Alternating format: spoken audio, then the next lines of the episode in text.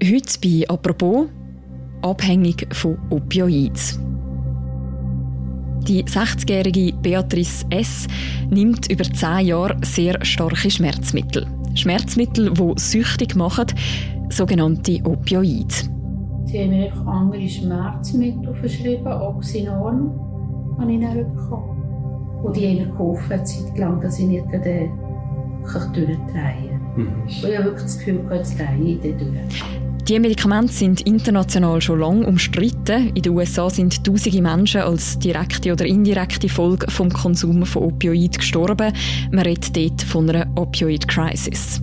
Overdoses up. Emergency services overwhelmed. Another family burying a loved one. Auch der Freund von Beatrice S. macht sich darum grosse Sorgen. Von Amerika hat man ja von diesen Toten gehört. Mhm. Maxinorm, oder? Ja. Das haben wir natürlich auch auch mitbekommen. Ja. Und dann hat er auch gehört, ob ich noch schnaufe. Warum werden in der Schweiz trotzdem viel häufiger so Medikamente verschrieben als noch vor zehn Jahren? Und was bedeutet es, wenn man, wie Beatrice S., nicht mehr davon loskommt? Über das reden wir heute im Podcast «Apropos», am täglichen Podcast vom «Tagesanzeiger». Mein Name ist Mirja Gabatuller und bei mir im Studio sind Katrin Boss und der Roland Gamp vom Tamedia Recherchedesk. Hallo miteinander. Sorry, Mirja. Hoi, Mirja.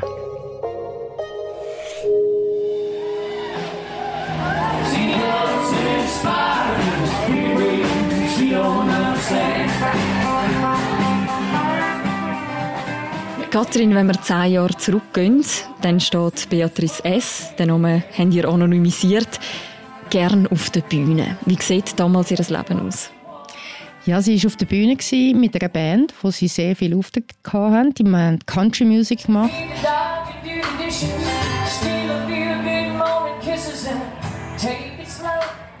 Äh, sie war sehr eine lebensfrohe Person, so wie sie es beschreibt und wie man es auch auf Fotos sieht. Ich bin dann voll wie soll ich sagen, voll im, im, im, im Saft gewesen, eigentlich. Ja. Ich hatte meine Hobbys, gehabt, ich habe Sie ist gerne Skifahren, eben, gerne tanzen auch. Musik hat viel bedeutet. Sie hat eine sehr gute Familie, Kinder, also Söhne, wo, ja, wo, wo sie es gut haben miteinander, einen grossen Freundeskreis. Also ich würde sagen, eine glückliche Person. So schildert sie es uns und so nimmt man sie auch ab, weil man sieht es auch auf Fotos. Mhm. Jemand, viel Lebensfreude hat. Ihr habt sie heute getroffen, vor kurzem. Was habt ihr jetzt für eine Frau kennengelernt? Eine, die sich zum Glück ein bisschen erholt hat. Also ich würde sagen, in den letzten zehn Jahren war sie eigentlich nur noch ein Schatten von sich selber. Gewesen. Wirklich näher am Abgrund. Ganz schwierige Situation, körperlich, psychisch schlimm. Ja, praktisch nicht mehr teilgenommen am Leben. Ja, manchmal sagt, ich will nicht mehr leben. Ich will nicht mehr leben. Jetzt hat sie sich ein bisschen aufgefangen. Glücklicherweise hat sie, und das ist eigentlich die Geschichte, die wir ja erzählen, oder? eine lange Geschichte von zehn Jahren, wie es richtig abgrund gegangen ist und wie sie sich dann eigentlich auch wieder hat können aus dem rausschaffen Und heute ist sie eine Person, die immer Medikamente muss nehmen muss, immer noch, Schmerzmittel auch, schwere zum Teil, aber nie in dem Umfang wie vor ein paar Jahren. Also sie ist, es geht aufwärts mit ihr. Mhm. Rolli, ich möchte gerne auf die zehn Jahre schauen, die zwischen diesen beiden Ereignissen liegen. In dieser Zeit ist ja der Beatrice ihr Leben total auf den Kopf gestellt worden. Das alles hat angefangen mit einer Operation. Was war damals los? Gewesen? Ja, genau. Also damals mit, ähm, mit 51 etwa hat sie Rückenbeschwerden gehabt. Nicht extreme Schmerzen. Sie würde etwa sagen, heute ein 3 von 10 sei das gewesen und aber einfach halt mühsam, so dass sie dann irgendwann einen Spezialist aufgesucht hat, wo gesagt hat, ja, er könne da etwas machen, gewisse Wirbel ähm, operieren in der Wirbelsäule. Eigentlich ein relativ äh, ein Standardeingriff, kann man sagen. Und der Arzt hat sogar gesagt, ja, danach können sie wieder umspringen wie ein junges Reli. Es ist dann aber ein bisschen anders rausgekommen. Ja, genau. Eben, sie hat ähm, dann direkt eigentlich nach dem Eingriff äh, starke Schmerzen, die also viel heftiger sind, als bevor sie überhaupt operiert hat. Und ich hatte so Schmerzen und wirklich bin nicht bereit für Heim, mhm. aber heim müssen. Und die Nacht drauf hat mein Freund mit mir schon in den Notfall müssen. Mhm. Wie sie so schmerzen? Weil ich so bergen von Schmerzen, ja, habe ich schon in den Notfall haben müssen. Und dort haben sie mir dann Morphin gegeben. Sie haben mir einfach andere Schmerzmittel verschrieben, Oxynorm habe ich dann bekommen. Um die Schmerzen zu lindern, kommt sie ja von ihrem Arzt das Medikament über Oxynorm. Was ist das für ein Mittel, Katrin? Ja, das ist ein Mittel, das Oxycodon enthält. Das ist ein starkes wirkendes Schmerzmittel. Es ist ein semisynthetisches Opioid, sagen wir Es ist eines, das sehr ein hohes Suchtpotenzial hat und wo man eigentlich dem verschreibt bei starken oder bei sehr starken Schmerzen.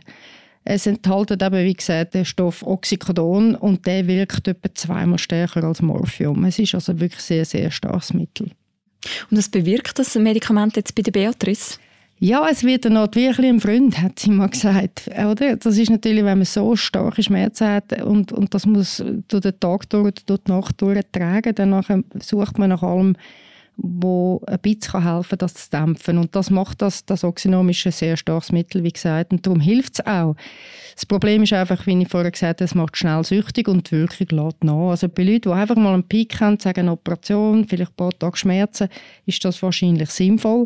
Aber bei jemandem, der es über sehr lange Zeit hat und dann über sehr lange Zeit das Mittel muss nehmen ist es einfach sehr gefährlich, weil es eben süchtig macht. Weil die Wirkung immer wieder ein bisschen mehr nachlässt, man, man es immer wieder nimmt, immer wieder ein bisschen mehr eigentlich braucht und das ist dann die Sucht. Oxynorm ist ja ein sogenanntes Opioid. Die Opioide sind stark umstritten. Und wieso das so ist, um das zu verstehen, muss man mal in die USA schauen. The opioid epidemic. It's the deadliest drug crisis in American history, killing about 90 Americans every day roughly the same number as car crashes. Every day brings another story about the depth of this country's opioid crisis. Overdoses up, emergency services overwhelmed, another family burying a loved one. Was ist dort los mit diesen Opioiden? Genau, das ist eigentlich losgegangen in den 90er Jahren und den Nullerjahren. Ähm, dort hat äh, die, der Pharmakonzern Purdue hat das entwickelt und auf den Markt gebracht. Und das Spezielle daran war, dass das Mittel langsam im Körper abgebaut wird. Und mit dem haben sie dann argumentiert, dass es eben nicht süchtig macht, dass man nicht einfach ein Flash bekommt sofort und es dann wieder runtergeht, sondern sich langsam über den Tag im Körper entwickelt und die Schmerzen lindert. So hat man es verkauft. Und Purdue hat einfach eine wahnsinnige Kampagne geritten, gefunden, das ist die neue Art, wie man Schmerzen behandeln muss. Und dass es ganz viele Menschen gibt in den USA, die leiden und unnötig leiden und dass sie mit dem Oxycontin, heisst es dort, Linderung bekommen. Und mhm. das ist derart gepusht worden, natürlich dann auch von Ärzten. So, das kennt man vielleicht, hat ja Filme darüber, Bücher darüber gegeben dass das einer breiten Bevölkerung oder sagen wir sehr vielen Leuten verschrieben worden ist. Und vielleicht gibt es dort noch einen Aspekt, der spezifisch USA ist. In den USA haben ganz viele Leute keine Krankenkasse. Das heißt, teure Behandlung, sagen mit Physiotherapie und was auch immer noch gegen Schmerzen, sagen wir Rückenbeschwerden, das können sich die Leute gar nicht leisten. Aber so eine Pille, das geht, ist nicht so teuer und das hat man sich auch können beschaffen. Mhm. Es hat also ein grosses Versprechen gegeben hinter dem Medikament, aber das ist dann irgendwann auch ein bisschen gekippt. Genau, irgendwann, also wo haben eigentlich, Purdue hat eigentlich relativ schnell realisiert, das hat man hinterher, was recherchiert worden ist, herausgefunden, dass es eben nicht stimmt, dass es nicht süchtig macht, sondern dass es wirklich sehr, sehr schnell und, und ganz schlimm süchtig macht. Das haben die hinter den Kulissen eigentlich gewusst, lang zurückgehalten. Und das hat dazu geführt, ja, dass Hunderttausende von Leuten das bekommen haben und Hunderttausende eben in die Sucht ab driftet sind sozusagen. Mhm. Das alles hat also in den USA eine Gesundheitskrise ausgelöst. Man sagt dem eben auch die Opioid Crisis. Sind denn die Todesfälle, die du erwähnt hast, direkt auf das Schmerzmittel zurückzuführen? Also man muss sagen, es gibt zwei Sachen. Einerseits, man kann überdosieren mit Oxycontin oder Oxycodon in der Schweiz. Also man kann sterben, wenn man das einfach zu viel nimmt. Die Todesfälle, die wir heute sehen, sind im Grunde genommen eine Folge von dezumal, 90er Jahren, Jahr 2000.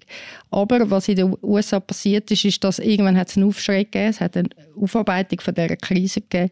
Die Ärzte sind viel zurückhaltender geworden und haben vielen Leuten die Mittel einfach weggenommen. Also haben einfach gemerkt, dass das ist, eigentlich schlimm, ist eigentlich schlimm für zur Sucht, nehmen wir weg. Haben sie nicht begleitet. Die Leute sind aber süchtig gewesen. und viele von ihnen haben dann eine Alternative gesucht. Und das ist dann Heroin gewesen. Heute ist es Fentanyl, weil das ist noch billiger und noch stärker. Und darum sind die Leute ähm, eigentlich so allein klar mit ihrer Sucht, dann in eine noch viel schlimmere Sucht abdriftet. Mhm. Yes, es geht. Ich bin auch da am Boden gefallen, Vieren bin ich auch zu laufen. So. Mit dem Rauben müssen aufhelfen. Nein, schrecklich. schrecklich. Wenn wir nochmal zurückgehen zum Fall von der Beatrice S. Sie kommt das Oxynorm verschrieben über nach dieser Operation. Wie geht es ihr, nachdem sie das Medikament ein Weile genommen hat, Roli? Also die Medikamente tun einfach den Schmerz dann betäuben, aber halt eben nur vorübergehend und vor allem wird es dann mit der Zeit immer schlimmer. Also das heißt, sie muss dann eben immer höhere Dosen nehmen, dass überhaupt noch etwas wirkt. Jetzt sollte man ja die Opioide eben nicht, auch nicht unbegrenzt lang nehmen, weil sie auch stark süchtig machen. Kann Beatrice S. sie wieder absetzen? Nein, es passiert dann eigentlich genau das Gegenteil, eben, dass sie immer wieder mehr braucht und stärkere Dosen. Ähm, also klassisches Suchtverhalten, oder? Dass sie dort auch immer wieder neue Wege findet, an diese Mittel anzukommen. Am Schluss ist es so, dass sie dann eigentlich nicht mehr lange aus dem Haus kann ohne. Also sie hat uns erzählt, wie sie dann mal spazieren geht und nach einer guten halben Stunde, äh, wo sie merkt, ich habe nichts dabei, dann ist sie umgekehrt. Das ist eigentlich nicht mehr ohne die Opioide gegangen. Nein. Hat sie denn gewusst, was für Gefahren mit diesen Medikamenten verbunden sind? Ja, sie sagt schon. Also die Ärzte haben sie darauf hingewiesen, auf äh, Nebenwirkungen zum Teil. Sie sagt aber auch, es ist mir dort einfach völlig egal gewesen. Also ihr ist es nur noch darum gegangen, den Schmerz im Rücken irgendwie wegzubringen. Es ist auf der anderen Seite aber sicher auch so, also viele Experten, die wir jetzt geredet haben, haben gesagt, dass nicht alle Ärzte da wirklich informieren oder aufklären genug und auch eben nicht genug abklären, ja, was ist das eigentlich für eine Person, die das Mittel jetzt da verschrieben bekommt? Ist das jemand, der anfällig ist auf Sucht oder nicht? Also da sehen die Fachleute noch Nachholbedarf. Also sie hat uns ja eigentlich mehrfach gesagt, dass sie ist ihr auch bewusst war, dass sie hätte können Aber es ist ihr einfach schnurzegal, hat sie gesagt. Weil es einfach so weh hat, dass sie das Gefühl hatte, den Tag einfach nicht durchzustehen und durchzudrehen, wenn sie, wenn sie nicht etwas nehmen kann, das dämpft. Warum dass ich solche starke Medikamente bekomme? Habe ich gesagt, ja, die, ich habe mir die nicht selber verschrieben. Ich habe die bekommen. Und die haben mir geholfen, eine Zeit lang, dass ich nicht durchdrehen kann. Mhm. Und ich habe wirklich das Gefühl, jetzt drehe ich durch. Sie hat im Gespräch mit euch auch erzählt, wie auch ihr Partner sich wegen dem ziemlich grosse Sorgen gemacht hat. Von Amerika hat man ja von diesen Toten gehört. Mhm. Maxinorm, oder? Ja. Das haben wir natürlich auch mitbekommen. Ja. Und dann hat er auch gehört, ob ich noch schnaufe und hat einfach kaum dürfen einschlafen vor Angst, dass ich plötzlich wieder erwache und beten und brüllen und rennen und machen.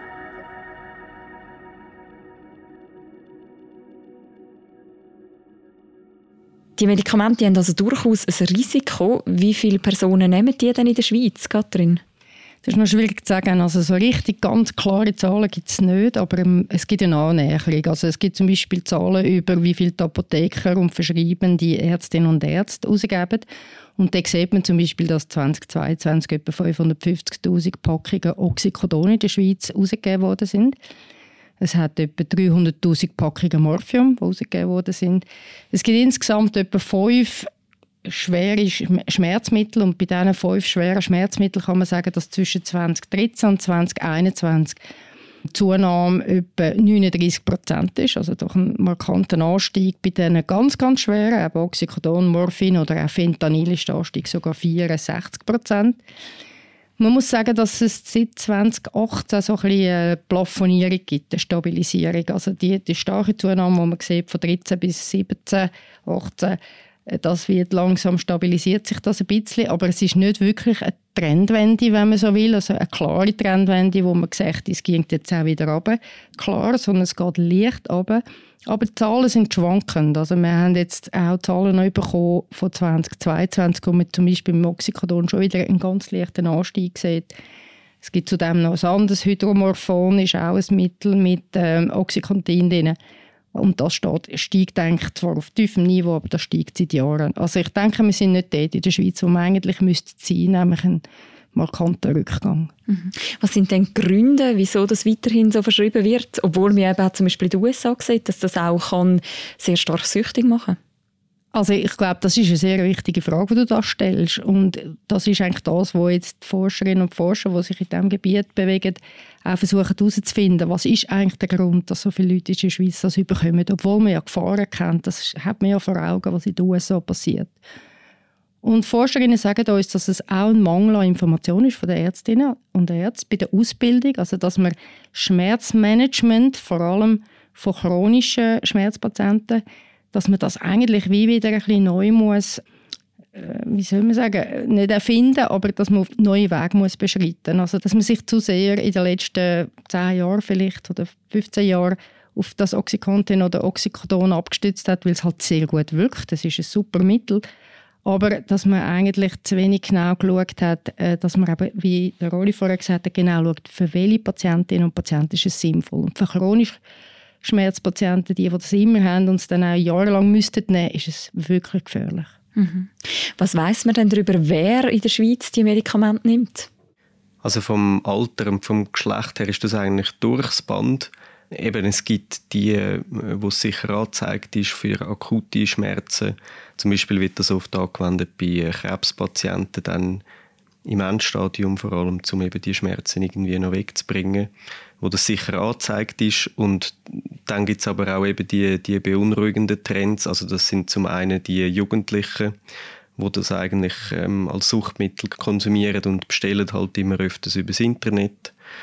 Das nimmt sicher zu. Und dann eben auch die chronischen Schmerzpatienten, wo das eigentlich Unsinn ist oder was nicht angezeigt ist, weil das dann einfach in die Zucht führt, wo das auch immer mehr nehmen. Genau, also, und in diesem Zusammenhang denke ich mir halt wahnsinnig wichtig, die Forschung, das sind ganz neue Forschungsresultate von der Professorin Maria Wertli, weil bisher hat man manchmal gedacht, ja, also die Zunahme hat damit zu tun, dass man vielleicht mehr bei Krebspatienten braucht oder man braucht es mehr in der Palliativcare. Und sie hat jetzt ähm, Daten ausgewertet von der SUVA, wo es also ganz klar Leute sind, die einen Unfall hatten. Und sie hat dort können feststellen, dass es dort eben in den letzten zehn Jahren, also von 13 bis 18, ebenfalls einen starken Anstieg hat. Das ist insofern wichtig, weil man jetzt langsam mit ihren Zahlen und, und anderen äh, merkt, wer ist es denn, wo das überkommt, oder? Also sind es wirklich die Problematischen, die nachher süchtig werden, die dann eine Problematik könnten haben, wie in den USA, sicher nicht so extrem, aber wo sie in die Richtung gehen kann. Und sie hat festgestellt, doch, wir haben so Leute, die das nehmen, oder? Wo, wo eben nicht äh, krebskrank sind und vielleicht im Endstadium das überkommen, sondern Leute, die es dann sehr lange eigentlich müssten nehmen. Und, und jetzt geht es eigentlich darum, die jungen Ärzte und Ärztinnen zu schulen und eine andere Art von Schmerztherapie eine Art wie als, als Standard ähm, können durchzusetzen. Mhm. Könnte sich dann in der Schweiz auch quasi so eine Opioid-Crisis anbahnen, wie es jetzt in den USA passiert ist? Ja, also laut Experten haben wir da sicher eine andere Versorgung, rein jetzt von der, von der Suchtbekämpfung her, man hat mehr Anlaufstellen und sicher mehr Möglichkeiten. Aber man muss schon jetzt handeln. Also wie Katrin auch erklärt hat, das ist ja in den USA in den 90ern das Problem mit der Opioid oder mit dem Oxycontin und das hat dazu geführt, dass dann Jahrzehnte nachher äh, so viele Leute gestorben sind. Und darum sollte man in der Schweiz schon jetzt Massnahmen ergreifen und äh, schauen, dass es nicht gleich kommt. Also eben, dass man nicht dann einfach abstellt und sagt, jetzt kommen wir gar nichts mehr über, weil dann werden die Leute äh, ebenfalls ja beim Fentanyl landen oder beim Heroin. Bei der Beatrice S. dauert es ja sehr lang, also Jahre, bis jemand bemerkt, dass sie abhängig ist von diesen Schmerzmitteln. 2018 ist das, dort fängt sie dann auch einen Entzug an. Wie kommt es zu dem? Ja, es ist so, dass auch die Ärzte natürlich gemerkt haben, dass es so nicht weitergehen kann. Dass sie immer mehr gebraucht hat. Sie ist auch mehrere Mal in, in Notfall hat sie müssen, weil es so schlecht gegangen ist. Und die Ärzte haben gemerkt, es sind einfach zu viele Tropfen, die sie da nimmt. Es sind zu viele Schmerzmittel, es wird, es wird gefährlich. Und darum haben sie dann gefunden, jetzt muss ein Entzug gehen. Darum ist sie dann das erste Mal, das ist eigentlich direkt vom Notfall, wenn ich es richtig in Erinnerung habe, haben sie sie in eine Klinik eingewiesen und erst, als sie dann dort in dem Zimmer war und Gitterstäbe am Fenster gesehen hat, hat sie realisiert, uh, ich bin in der Psyche. Und dort hat sie dann einen Zug machen Das hat mal, also die haben dort versucht, sie eigentlich ganz wegzubringen von den schweren Mitteln und das ist dann nicht gegangen und dann haben sie ein Morphin weiterhin gegeben. Mhm. Also Morphin ist quasi weitergegangen, das Oxynorm hat man wie runtergefahren. Ist denn das so viel besser? Eben nicht. Also eigentlich ist sie da von einer Sucht in die nächste schlussendlich, oder? Es ist dann einfach so gewesen, dass sie von dann noch das Morphinfläschchen haben müssen immer bei sich haben und die Tröpfchen nehmen. Ist zwar ein bisschen weniger stark als Oxycontin oder Oxycodon, aber es ist genau das gleiche äh, eine Sucht, wo sie sich drin bewegt hat. Was ihr auffällt, ist, dass sie immer und immer wieder auch an Nachschub kommt. Bemerkt denn nie jemand von diesen behandelnden Ärztinnen und behandelnden Ärzten etwas, Roli? Nein, offenbar nicht. Ja, das hat uns auch überrascht, oder das haben wir uns auch gefragt, wie ist das eigentlich möglich? Und, aber es ist tatsächlich so. Also die Ärzte die tun das schon rapportieren für sich selber, wenn sie jetzt so ein Mittel verschreiben, das müssen sie auch. Aber austauscht wird das ja nicht untereinander. Also der, der ein Arzt weiß halt nicht, was der andere Arzt verschrieben hat und ähm, wir haben auch kein elektronisches Patientendossier in der Schweiz und ja, durch das fehlt eigentlich völlig eine Übersicht, was jetzt eine Patientin verschrieben bekommen hat und genau so war es bei der Beatrice S. Gewesen. Also sie ist einfach vom ersten Doktor zum nächsten, von einer Klinik zur anderen und sie hat die Mittel immer und immer wieder bekommen. Mhm. Was müsste denn passieren, dass es weniger so Fälle gibt wie jetzt der von der Beatrice S., wo dann halt wirklich in so eine Sucht hineingeraten? Ja, vielleicht wäre es eben das, ein, ein elektronisches Patientendossier, wo jeder Arzt wirklich sieht, das ist verschrieben worden und dann vielleicht auch, dass man Packungen kleiner machen will. Das haben uns jetzt viele Spezialisten gesagt, das sind recht grosse Packungen, gerade bei den Opioiden, die da verschrieben werden. Klar, man, tut dann, man gibt dann die Packung mit heim und sagt, nehmen Sie nur fünf, aber es kontrolliert ja dann auch wieder niemand, äh, ob dann jemand, der abhängig ist, die ganze Packung konsumiert am Schluss. Da fehlt irgendwie eine komplette Übersicht. Mhm. Es hat uns dort mal ein Spezialist letzte noch eine interessante Idee erzählt, weil das Patientendossier ist ja äh, etwas, das noch lang geht und sehr kontrovers und schwierig und so, aber vielleicht könnte man auch nur jedem Patienten oder Patientin ein Kärtchen geben, wie eine Kreditkarte, wo wenigstens einmal die Untersuchungen, Verschreibungen und, und so Sachen drauf sind, auch wenn es dann nicht Detail die ganze Akte drin ist, aber wenigstens das, damit, wenn man beim Hausarzt das Oxycontin überkommt und drei Wochen später in den Notfall geht, der Notfall weiss, aha, halt, die hat das schon. Äh, einfach, das gibt wahrscheinlich ein bisschen mehr Kontrolle. Mhm. Bei der Beatrice S. passiert ja genau das nicht. Auch nach dem ersten Entzug kommt es wieder dazu, dass die Situation ziemlich eskaliert. Was passiert? Also die Situation hat sich von der Beatrice in dieser Zeit einfach immer mehr verschlimmert. Also die Schmerzen sind so schlimm gewesen und auch mit dem Morphin ist sie nicht zurückgekommen, im Sinne von, dass es genug war. Ja, manchmal sagt ich will nicht mehr leben. Ich will nicht mehr leben. Mhm. Und da blendest du alles aus. Da blendest du deine super Familie aus und eine super Familie. Und gleich bin ich an einem Punkt angekommen, wo ich gesagt habe, ich halte das nicht mehr aus. Ich halte das nicht mehr aus. Die Ärzte haben dann sogar versucht, irgendwie ihren Mann in Pflicht zu nehmen, also ihren Partner, dass der schaut, dass das Medikament weggesperrt ist, dass sie nicht drankommt. Was natürlich eine wahnsinnige, schwierige Last ist, die man dann mal aufgebürdet hat. Und das hat dann dazu geführt, dass sie mal nicht mehr an den Kasten angekommen ist mit dem Mittel drin, dass sie eigentlich fast durchgedreht ist. Ich habe alles zusammengeschlagen, was ich zusammenschlagen konnte. Ich habe das Auto genommen und bin einfach gefahren. Und dort war eben der Moment, wo ich nicht mehr wollte, wo ich einfach gesagt habe, so, jetzt ist fertig, jetzt fahre ich gegen einen Baum oder wie, so nicht gegen was. Wo ich einfach das Gefühl hatte, jetzt ist, jetzt ist es wirklich so weit, wo ich, ich nicht mehr mache. Ich mache einfach nicht mehr. Ich mache einfach nicht mehr. Ihr könnt euch nicht vorstellen, was das für Schmerzen sind. Und dann irgendetwas, fragt mich nicht, ich weiß es nicht, hat mich dann plötzlich an angehalten und denkt, nee, das kannst du nicht machen, das kannst du deinen Kindern nicht antun.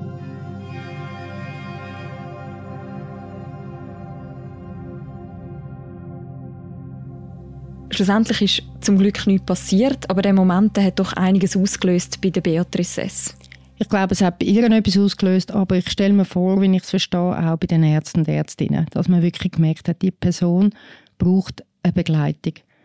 Und zwar eine, eine intensive. Und darum ist sie in einen zweiten Entzug, der dann neun Wochen lang gedauert hat, in zwei verschiedenen Kliniken, wo man wirklich langsam, äh, das Ziel war, langsam ausfaden, also langsam das Mittel ab, nicht ganz absetzen, aber doch immer mehr reduzieren. Und ihr das Gefühl hat, du hast Zeit, wir sind da für dich, wenn du das Mittel brauchst, dann geben wir es dir auch. Also nicht irgendwie das Horrorszenario von einem kalten Entzug, sondern wirklich eine langfristige Reduktion von diesen schweren Mitteln. Und das hat eigentlich sehr gut bei ihr angesprochen. Also sie hat mit dem gut können umgehen, sie hat sich auf das können einlassen. Ich glaube, es ist ihr auch selber klar gewesen, dass sie wirklich, das ist jetzt eine der letzten Chancen, die sie hat und die hat sie gepackt. Rolli, wie geht es ihr denn heute? Also es geht ihr deutlich besser. Sie kann wieder arbeiten, auch ein kleines Pensum zwar, aber das ist damals überhaupt nicht mehr denkbar gewesen. Sie ähm, ist vor allem fast weg von diesen Opioiden. Also sie, nimmt noch äh, das Medikament Tramadol, das hat auch ähm, Oxycodon drin, ähm, aber allerdings in sehr geringen Dosen. Und so kann sie das managen. Sie hat auch gute Betreuung. Und ja, man merkt halt aber schon, dass äh, der ganze Kampf, den sie hat, äh, die Sucht, hat sie gezeichnet. Klar, also da hat sie gelitten und ist sie auch mitgenommen. Und man merkt heute auch, ja, dass sie viel verloren hat damals in dieser Zeit. Und ich will einfach Gerechtigkeit. Ihr hoffen mir gar nicht. Ich habe so viel verloren, ich habe Job verloren, ich habe Geld verloren, ich habe Psyche verloren, ich habe, habe mein Ich verloren. Äh, das kann man nicht mehr gut machen, wisst ihr. Ich bin auf gar nichts aus. Ich bin einfach auf mein Wort, dass, dass ich ein Wort habe. Mhm. Dass ich etwas dazu sagen kann, was ich erlebt habe. Das ist alles.